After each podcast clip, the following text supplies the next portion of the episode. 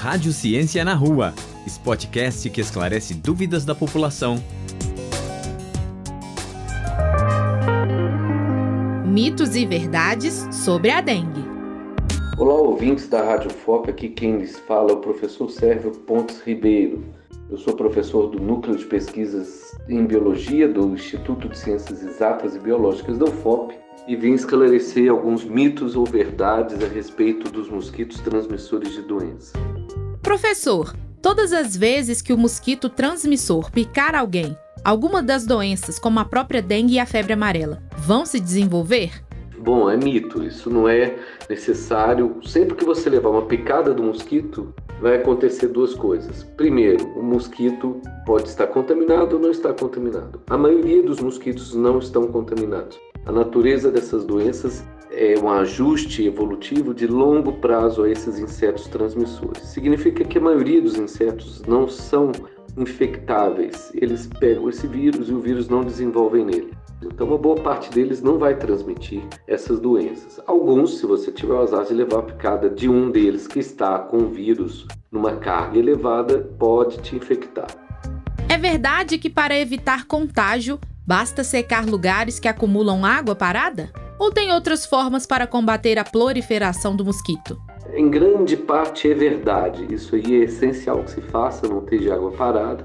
Mas há um pouco de mito quando se considera que é só isso que tem que ser feito. É importante ter um ambiente saudável, não há nenhum problema com relação a plantas, não sei se vão perguntar isso mais para frente, mas plantas não são um problema, o problema é água acumulando. Isso implica que se você limpa, faz faxina, mantém a casa constantemente sendo lavada, varrida, você não tem condição de ter os mosquitos também se acumulando, eles param nos cantos, eles se abrigam em lugares sombrios, escuros, esperam um momento de atividade e ali eles vão procurar. Então, uma movimentação constante dificulta também a permanência do mosquito no lugar. Mas sim, o mais importante é retirar a água. Professor, é recomendado usar repelente e inseticida para evitar a picada do mosquito?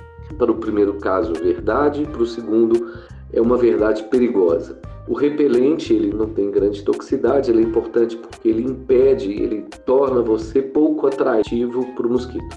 Ele vai desinteressar por você e vai para outro lugar. A pessoa tem que ver se ela não tem alergia.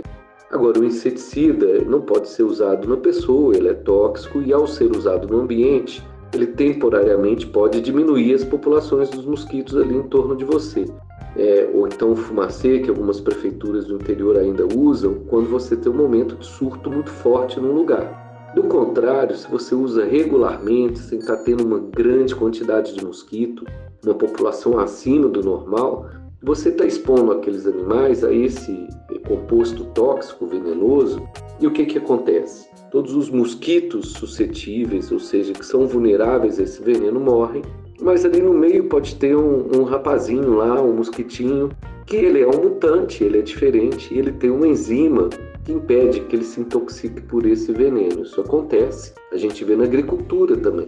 Isso vai dar um novo fenômeno que chama evolução de resistência. Não é tanto no combate a insetos causadores de doença quanto nos insetos da agricultura, o inseticida ele vai favorecer todo aquele mutante que não é intoxicado. Então, daqui a pouco ele não vai servir para nada, além de que está intoxicando o nosso ambiente onde moramos e vivemos. Isso não é legal, né? E professor, para finalizar, o mosquito da dengue pica apenas durante o dia? Sim, o Aedes aegypti é um mosquito diurno. Às vezes você vai levar picadas à noite, ali você está lidando com Culex quinquefaciatum, na maioria das vezes. É um outro mosquito muito comum, né? o pernilongo que a gente tinha antes do Aedes aegypti em grande quantidade. Eles coexistem principalmente nas cidades, são muito adaptados às cidades. E um pica à noite, o outro pica durante o dia. O Aedes aegypti é esse que vai te picar durante o dia, sim, isso é verdade.